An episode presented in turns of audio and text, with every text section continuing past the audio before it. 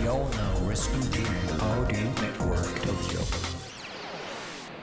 京ライフワークトークこんばんは。番組ナビゲーターの田中由衣子です。価値観が多様化し働き方に対する考え方も人それぞれの現代。この番組では仕事やさまざまな活動を通じて独自のライフワークを実現している方をゲストにお招きしその取り組みや思いを掘り下げていきます。番組を聞いてくれるリスナーの皆さんと一緒に勉強していきたいと思いますのでよろしくお願いします。この番組は城北信用金庫の提供でお送りします。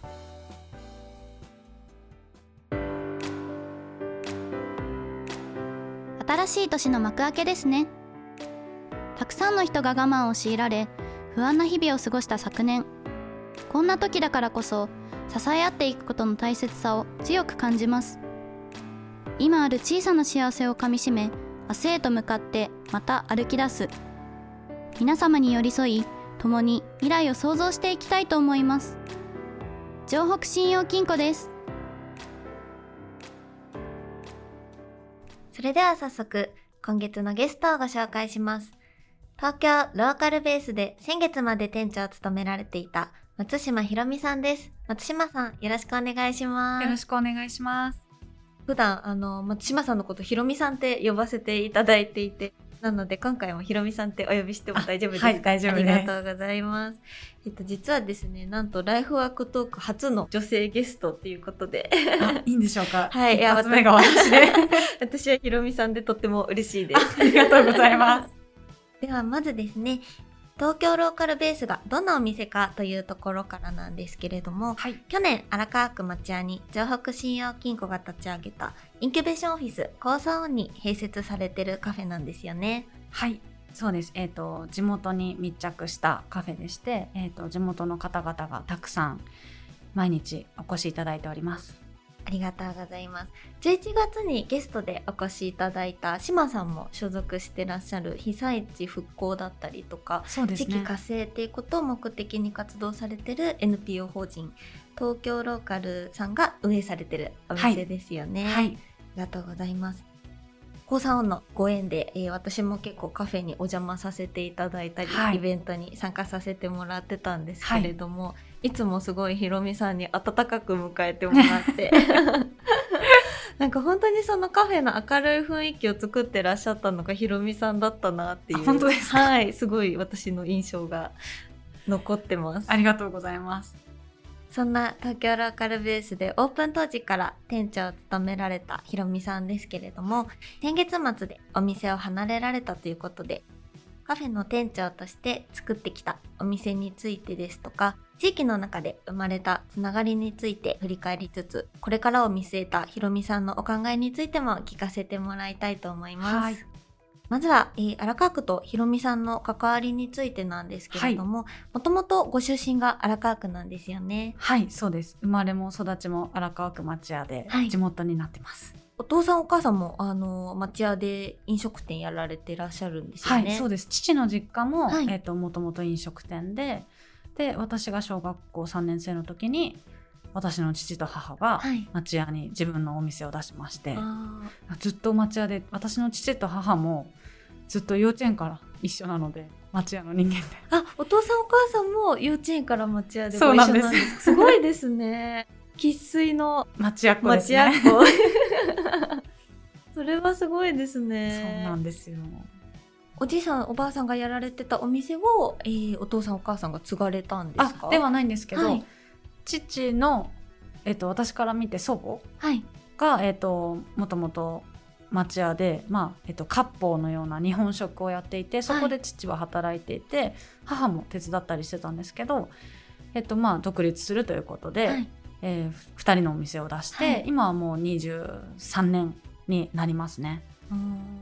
じゃあすごいあのもうだいぶ地元の方に長く愛されてるそうですねお店ですね。東京ローカルベースとは場所がちょっと離れていて、はい駅からかなり離れている場所なので実家のお店は。なのであの本当に周りの常連の方たち、はい。家族の方たちとかが来てくださって応援してます。してくれたくださってます。すいません。じゃあもうちょっと駅から離れてても地元の方たちが来てくれるっていうことで。そうですね。町屋はそういう町ですかね。はい。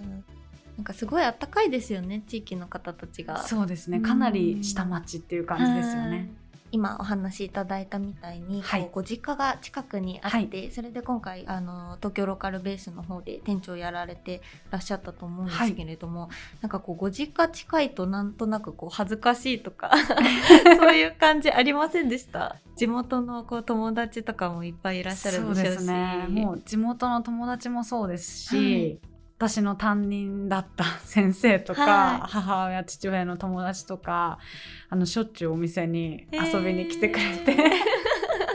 その母と父の友達が私が店長やってるんだってっていうのでしょっちゅうランチに来てくださったり、まあ、友達はね。ね。友達は結構お仕事してる子が時間帯の子が多いので、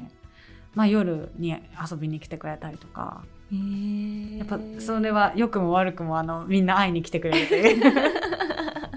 そもそもその店長にあの、なることになったきっかけとかって何かあったんですか？きっかけはですねまあ今話した通りあの生まれも育ちも町屋で育ってまして、はい。でまあ父と母も飲食店を経営していてで私も、えっと、飲食店のアルバイト経験がずっと長かったんですね。でえっと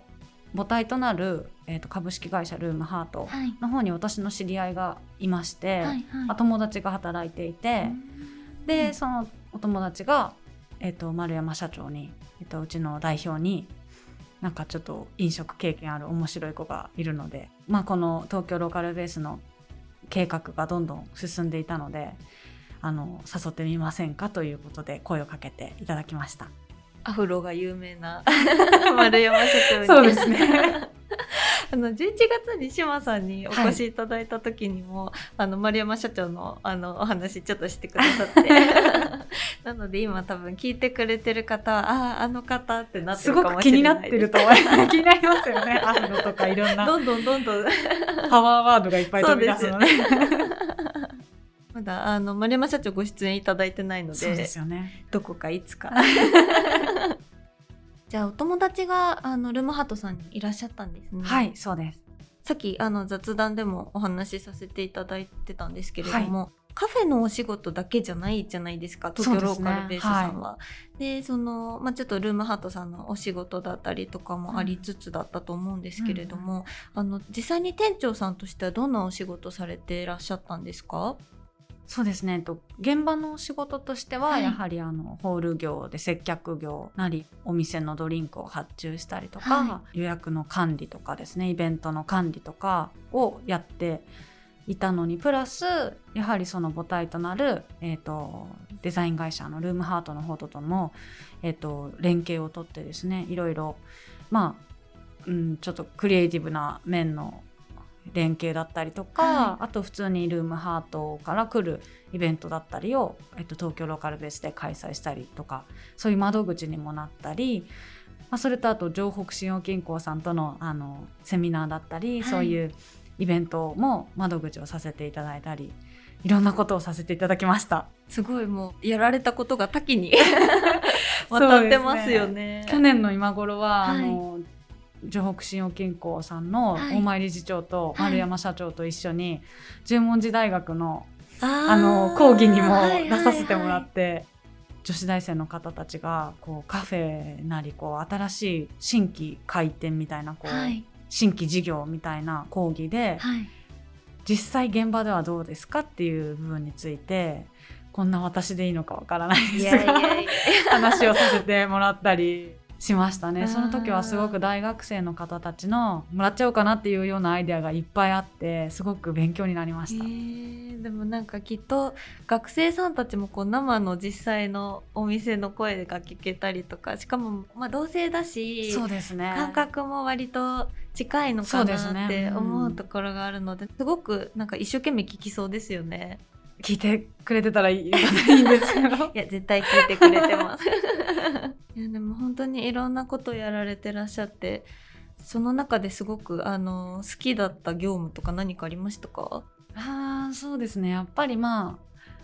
ああの人と触れ合うというか、はい。話したりとかはやっぱり楽しいですよね。あと私の性分なのかこう忙しくなれば忙しくなるほど燃えるというか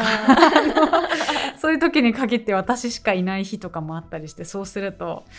もう結構いろんなところに目がついてあそこのテーブル行かなきゃとかそういう感じで。あーなんか忙しい時こそなんかこうやってやらなきゃみたいなうん。感じになりますよね。はい。でもやっぱり私すごくあのひろみさんのこう優しい接客が印象的だったので。あ、そうですか。はい。ひろみさんとしてもあのー心に残ってらっしゃるっていうお話だったので、う同じ気持ちというかそれは嬉しいですね。ありがとうございます。来週も引き続き東京ローカルベース元店長松島ひろみさんにお話をお伺いします。どうぞお楽しみに。東京ライフワークトークでは番組へのご感想やこんな人にインタビューしてほしいといったご要望を募集しています。宛先は ant ハンモック .tokyo ハンモックはアルファベットの小文字で h a n d m o c k です。明日も実りある一日になりますように。おやすみなさい。